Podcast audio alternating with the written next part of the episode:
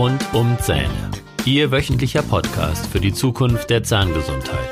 Mit modernster Technologie und wegweisenden Behandlungsmethoden für die Lebensfreude von morgen.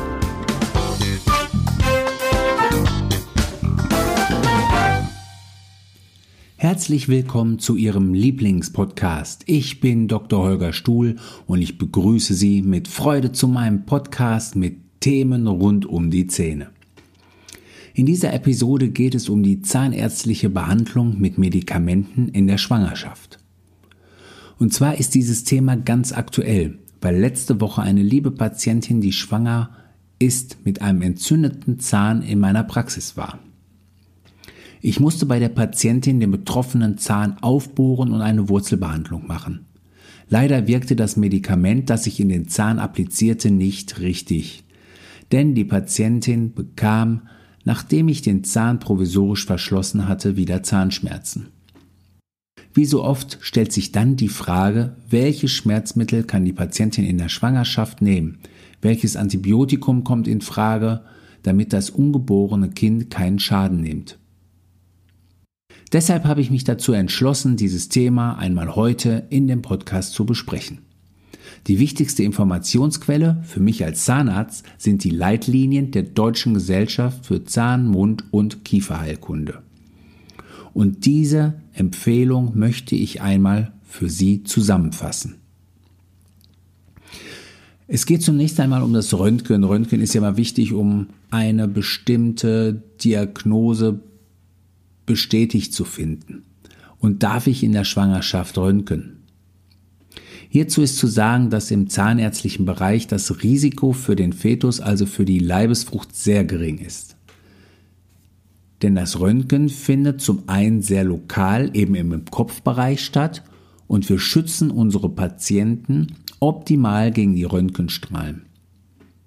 Hierzu tragen die Patienten entweder ein Rundschild, das oberhalb des Kehlkopfes von der Patientin gehalten wird und oder eine Bleiweste, die den ganzen Körper schützt.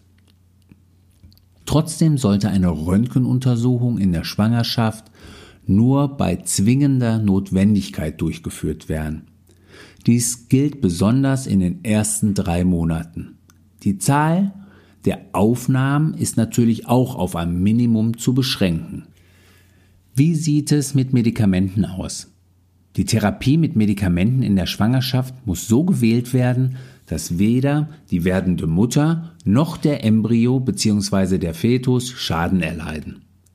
Während die Medikamentenwirkung auf die Mutter bekannt ist, ist die Risikoabschätzung von Medikamentenwirkungen auf das werdende Leben schwierig.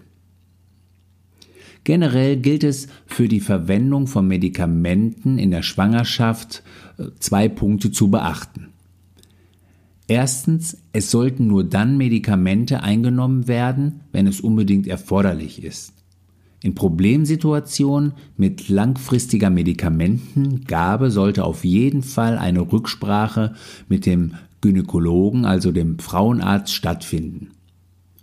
Zweitens, es sollten nur Monopräparate verwendet werden. Was sind Monopräparate?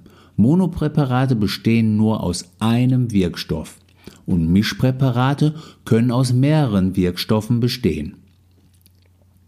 Die Gefahr bei Mischpräparaten besteht jedoch in den Nebenwirkungen, da sich mit jedem Zusatz die Nebenwirkungen potenzieren, das heißt also viel größer werden. Ich gehe jetzt einmal auf die wichtigsten Medikamente ein. Hierzu gehören die Schmerzmittel. Paracetamol ist hier das sicherste Schmerzmittel, das eine schwangere Frau zu sich nehmen kann. Auch Paracetamol passiert die Plazenta. Deshalb ist eine Dosierung über eine längere Zeit zu vermeiden, um kindlichen Leberschäden vorzubeugen. Die Plazenta ist zur Erklärung, es ist ein Organ, das sich zu Beginn der Schwangerschaft in der Gebärmutter bildet und nach der Geburt wieder abgestoßen wird. Aspirin sollte in der Schwangerschaft vermieden werden. Der Wirkstoff ist Acetylsalicylsäure und die kann im letzten Schwangerschaftsmonat eine äh, Geburtenverzögerung hervorrufen. Auch wurden Blutungen bei Schwangeren und Feten beobachtet.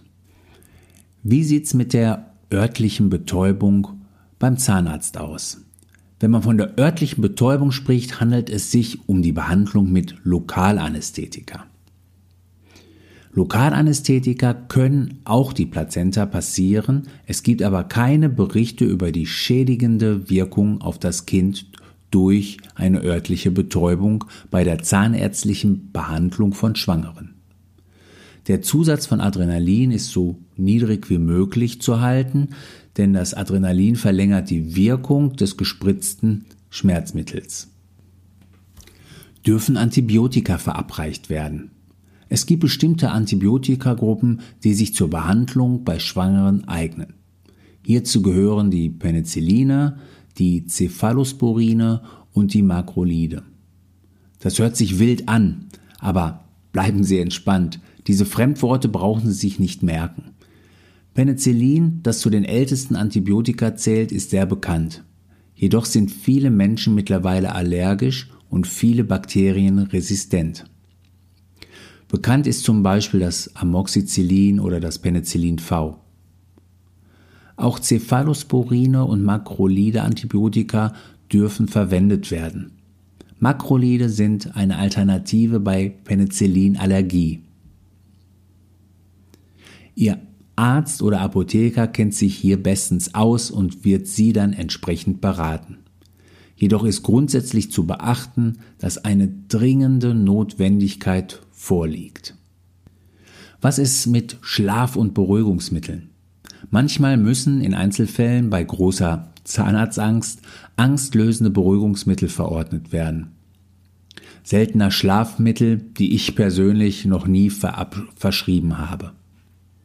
Das bekannteste Beruhigungsmittel beim Zahnarzt ist das Dormicum. Eine keimschädigende Wirkung wurde weder bei Tier noch Mensch beschrieben. Ich selber halte mich mit der Verordnung dieser Medikamente sehr zurück. Als letzten Punkt im heutigen Podcast habe ich das Amalgam.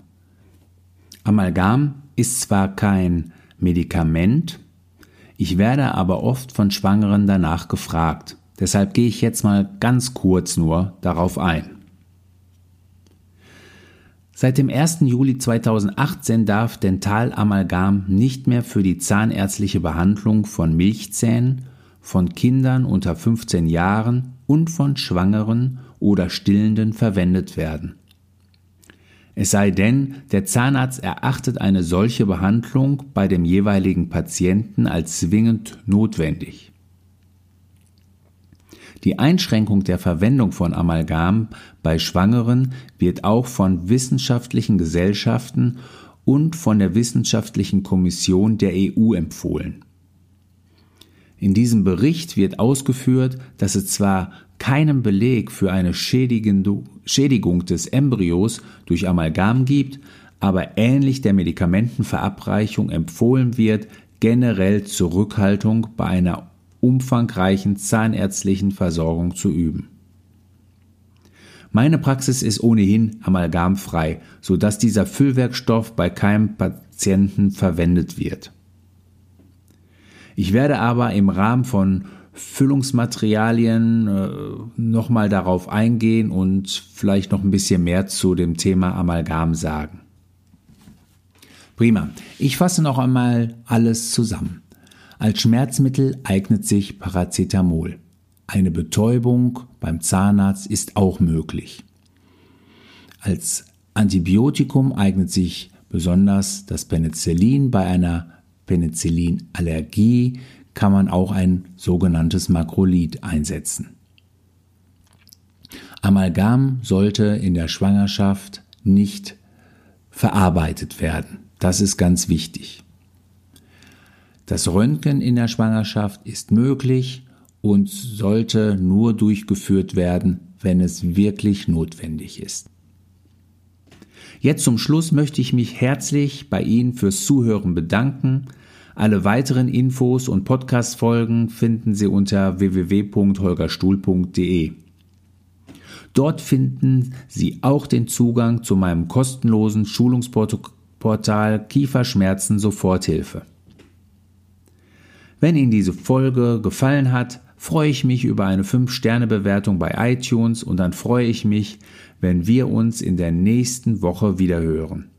Ich wünsche Ihnen eine mega Woche und denken Sie immer daran, Refresh, Relax, Renew. Tschüss, Ihr Dr. Holger Stuhl.